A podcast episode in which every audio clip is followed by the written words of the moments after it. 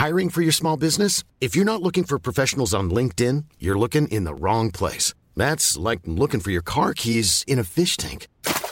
LinkedIn helps you hire professionals you can't find anywhere else, even those who aren't actively searching for a new job but might be open to the perfect role. In a given month, over 70% of LinkedIn users don't even visit other leading job sites. So start looking in the right place. With LinkedIn, you can hire professionals like a professional. Post your free job on linkedin.com slash people today.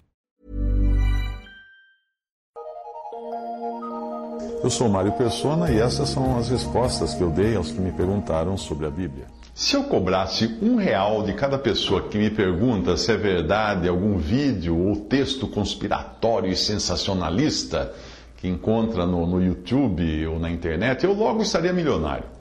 É impossível prever qual será a teoria conspiratória de amanhã que irá tirar o sono de quem faz parte da turma do Me Engana Que Eu Gosto. Eu já fiz parte dessa turma, porém antes da minha conversão, quando eu era espiritualista, era crédulo ao extremo. Nessa época eu fazia realmente parte da turma do Me Engana que eu gosto. Só para você ter uma ideia, eu dormia debaixo de uma pirâmide de arame feita, construída na escala da pirâmide de Quéops, no Egito. E eu jurava que a minha lâmina de barbear ficava mais afiada depois de algumas horas absorvendo a energia da pirâmide. Provavelmente porque não tinha muita barba na época, então a lâmina funcionava de qualquer jeito. Se naquela época já existisse celular, eu teria jogado fora o carregador do meu. Não ia precisar, punha o celular lá e ele ia carregar debaixo da pirâmide. Hoje, são aqueles que se dizem cristãos os melhores clientes da sinistrose que é pregada pelos falsos profetas que abundam nas igrejas. Será isso alguma epidemia de masoquismo que está afligindo a cristandade? Gente que gosta de sofrer, de viver sobressaltado por notícia ruim? Talvez a melhor cura para esse mal esteja neste versículo de Provérbios 14, versículo 15. O ingênuo acredita em tudo o que se diz.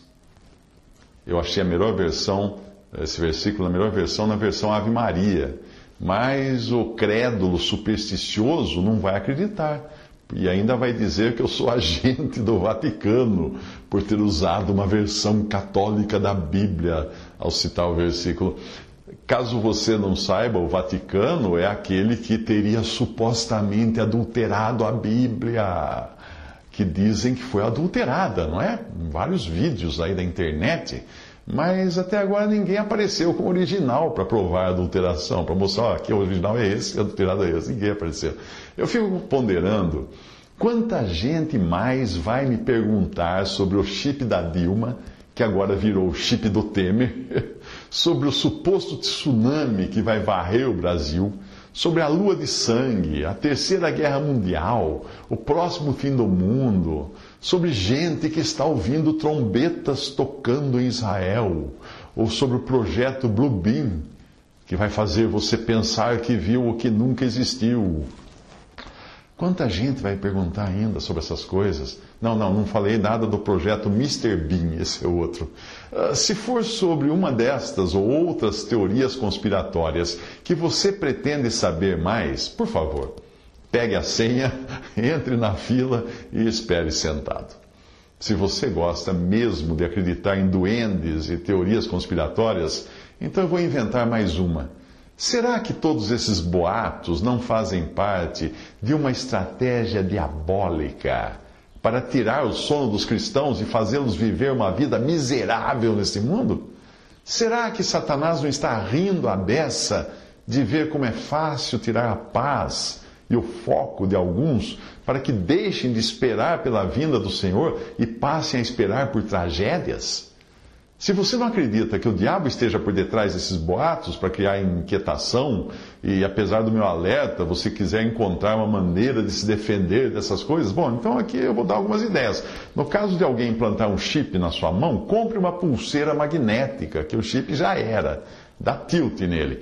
Acaso você nunca guardou a chave magnética do, do, quarto do hotel no mesmo bolso do celular e só des descobriu quando chegou na porta do apartamento com a bexiga estourando? Pois é, O celular também é, tem, tem magnetismo que desmagnetiza a chave do seu, do seu apartamento. Se o tsunami for a sua maior preocupação, compre uma casa no pico da neblina. Ou então um escafandro e fique vivendo no fundo do mar. Para a lua de sangue e projeto Bluebeam, que supostamente iria servir também para as projeções holográficas no céu, a solução é uma cortina bem grossa e óculos bem escuros. Aí você está protegido dessas maldades, dessas tragédias. Satanás é ladino. E muitos não percebem que, quando dão ouvidos a esses boatos, estão caindo como patinhos na estratégia dele, que é a de tirar dos cristãos o foco que deveria estar em Cristo e na sua vinda. Ah, aí você vai dizer: ah, mas a vinda de Cristo não será com sinais tragédias e com um tempo de grande tribulação? Sim, a vinda dele para julgar as nações e para estabelecer o seu reino será assim. Mas antes dessa hora, ele vem buscar a sua igreja. E para ela, ele prometeu: Eu te guardarei da hora da provação que há de vir sobre o mundo inteiro para experimentar os que habitam sobre a terra. Isso está em Apocalipse capítulo 3, versículo 10. Mas mesmo que você não acredite que será nesta ordem, então vou lhe dar algo para pensar que não fará diferença se você for pré, meso ou pós-tribulacionista. Vou perguntar o seguinte para você: Você está esperando pela vinda de Cristo ou pelo Cristo da vinda? Hum? Essa é para pensar. Os falsos profetas que hoje vestem terno e gravata, trazem títulos eclesiásticos e teológicos e vociferam as suas falsas profecias de cima de seus púlpitos nos intervalos dos apelos por mais ofertas, evidentemente. Eh, basta, bastaria você uh, dar uma olhada em, em, um deles e saber que se você fosse deles, desse, dessa, dessa laia de pessoas, você também iria querer uma boa teoria conspiratória para manter a adrenalina do seu público no máximo. Gente dormindo nos cultos, nos bancos das igrejas, não enfia a mão no bolso, então tem que fazer agitar esse pessoal com medo, com terrorismo psicológico. Quem cai nessa conversa não percebe que o outro evangelho, do qual o Espírito Santo alertou através de Paulo, pode tomar diferentes cores e sabores, mas sempre traz um elemento comum: inquietação. Por que razão um verdadeiro salvo por Cristo iria viver de sobressaltos se ele sabe que todos os seus pecados foram pagos e ele está pronto para a glória? E daí, se um suposto chip da Dilma for remanufaturado para chip do Temer? E daí? Hã? E daí, se um tsunami varrer o Brasil, o sertão virar mar e o mar virar sertão? E acho que roubar, eu roubei aqui a profecia do Antônio Conselheiro. E daí, se a lua ficar tão vermelha quanto a picanha e o Mr. Bean começar a projetar imagens falsas no céu? E daí? Em quem está firmada a sua fé? Na segurança etérea desta vida ou na pessoa de Cristo Jesus? Que tipo de cristianismo você aceitou que transformou a sua vida numa angústia permanente? Não devia nem, nem ter aceitado, então, viver tranquilo no mundo, no pecado, porque você hoje está tá, tá estressado atrás dessas coisas. E esta é a promessa que ele nos fez, diz a palavra de Deus, a vida eterna.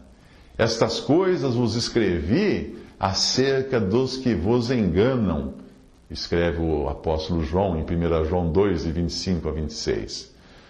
Quando eu achava que já tinha visto de tudo, alguém me envia a letra da música índio de Caetano Veloso, com as suas frases enigmáticas, dizendo: Um índio descerá de uma estrela colorida e brilhante, de uma estrela que virá numa velocidade estonteante, e pousará no coração do hemisfério sul, na América, num claro instante. Virá impávido que nem Muhammad Ali, virá tranquilo e infalível como Bruce Lee em todo sólido, todo gás e todo líquido. Fecha aspas até aí a letra da, da canção. Com, com a letra que me foi enviada, veio a seguinte pergunta: Será que isso não seria uma profecia que está para se cumprir? Eu respondi perguntando se ele estava de brincadeira comigo, mas era sério.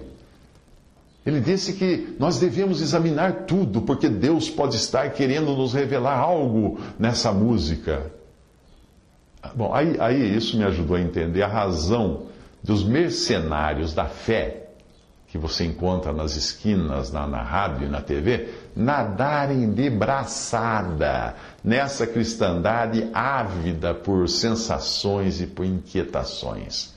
Ficar examinando tudo em busca de alguma profecia e de alguma adivinhação não é diferente de tentar achar significado na borra do café ou no modo como os búzios caem no colo da vidente ou no caminho das linhas da mão examinada pela cigana. É tudo a mesma coisa, a mesma superstição, a mesma tentativa de adivinhação pagã, que acha que cada pedra tem algo a dizer, que as nuvens formam cachorrinhos no céu e que abraçar árvores nos enche de bioenergia. Eu fico até pensando, às vezes, se quando a Celi Campelo cantava Toma um banho de lua, ela não estaria querendo dizer alguma coisa, ter uma energia da lua. O ser humano é realmente muito crédulo e qualquer bobagem que alguém diga pode cativá-lo. Lembre-se, mais uma vez, o ingênuo acredita em tudo o que se diz. Provérbios 14, 15. Neste caso, muitos que se denominam evangélicos não são diferentes dos católicos supersticiosos que enxergam Nossa Senhora na mancha de bolor na parede. Aquele, aquela pessoa que me escreveu perguntando da revelação do índio do Caetano Veloso, eu respondi que no dia em que ele terminar de ler a Bíblia e descobrir todas as revelações que Deus nos deixou na Sua palavra, então que gaste o seu tempo procurando nas letras do Caetano. Ele não gostou de jeito nenhum do que eu falei, mas como você vai fazer? Que, que remédio vai dar se não um remédio amargo para alguém que está acreditando em qualquer coisa? Maravilho-me escreveu o apóstolo Paulo, de que tão depressa passasseis daquele que vos chamou a graça de Cristo para outro evangelho, o qual não é outro, mas há alguns que vos inquietam e querem transtornar o evangelho de Cristo. Mas ainda que nós mesmos, ou um anjo do céu, vos anuncie outro evangelho, além do que já vos tenho anunciado, seja anátema Assim como, vou, como já vou-lo dissemos, agora de novo também vou-lo digo: se alguém vos anunciar outro evangelho além do que já recebestes, seja anátema, ou seja maldito, ou amaldiçoado. Gálatas 1, de 6 a 9. Satanás não pode tirar a salvação de um verdadeiro crente em Cristo, mas ele pode inquietá-lo desviar o seu olhar para ocupar-se com fantasias, perturbá-lo, atrapalhando a sua comunhão e o seu testemunho nesse mundo. Sim, essas coisas atrapalham também o testemunho, porque não são poucos os ímpios que rolam de rir da ignorância de alguns que seguem as profetadas dos lobos que falam, que pregam na rádio e na TV, esses mesmos que vendem Bíblias superfaturadas, azeite ungido, sal do mar morto e outros objetos para alimentar a superstição do fiel e encher os bolsos do pastor. Hoje, qualquer cristão sincero precisa lidar o tempo todo com aquele olhar zombeteiro quando ele evangeliza alguém, porque no balãozinho de pensamento sobre a cabeça do incrédulo aparece escrito a seguinte pergunta: será que este é o estelionatário que pede dinheiro ou o otário que dá? Você deve ter passado por essa experiência se você evangelizou alguém. Se alguém ensina outra doutrina e não concorda com as sãs palavras de nosso Senhor Jesus Cristo e com o ensino segundo a piedade, é enfatuado, nada entende, mas tem mania por questões e contendas de palavras que, de que nascem invejas, provocações, difamações, suspeitas malignas, altercações sem fins por homens cuja mente é pervertida e privados da verdade, supondo que a piedade é fonte de lucro. 1 Timóteo 6, de 3 a 5. Você conhece alguém que faz da piedade fonte de lucro e vive assombrando seus seguidores com alarmes falsos? Vende Bíblia superfaturada, vende azeite ungido, óleo de não sei da onde, fuja dele. Siga o verdadeiro pastor de nossas almas, que não atribula suas ovelhas com sensacionalismo barato mas lhes dá tranquilidade. Vinde a mim, disse Jesus, todos os que estáis cansados e sobrecarregados, e eu vos aliviarei. Tomai sobre vós o meu jugo e aprendei de mim, porque sou manso e humilde de coração, e achareis descanso para a vossa alma. Mateus 11, 28 a 29. E no Salmo 23, que você deve conhecer, ele diz Deitar fala a respeito do Senhor, deitar-me faz em verdes pastos, guia-me mansamente a águas tranquilas.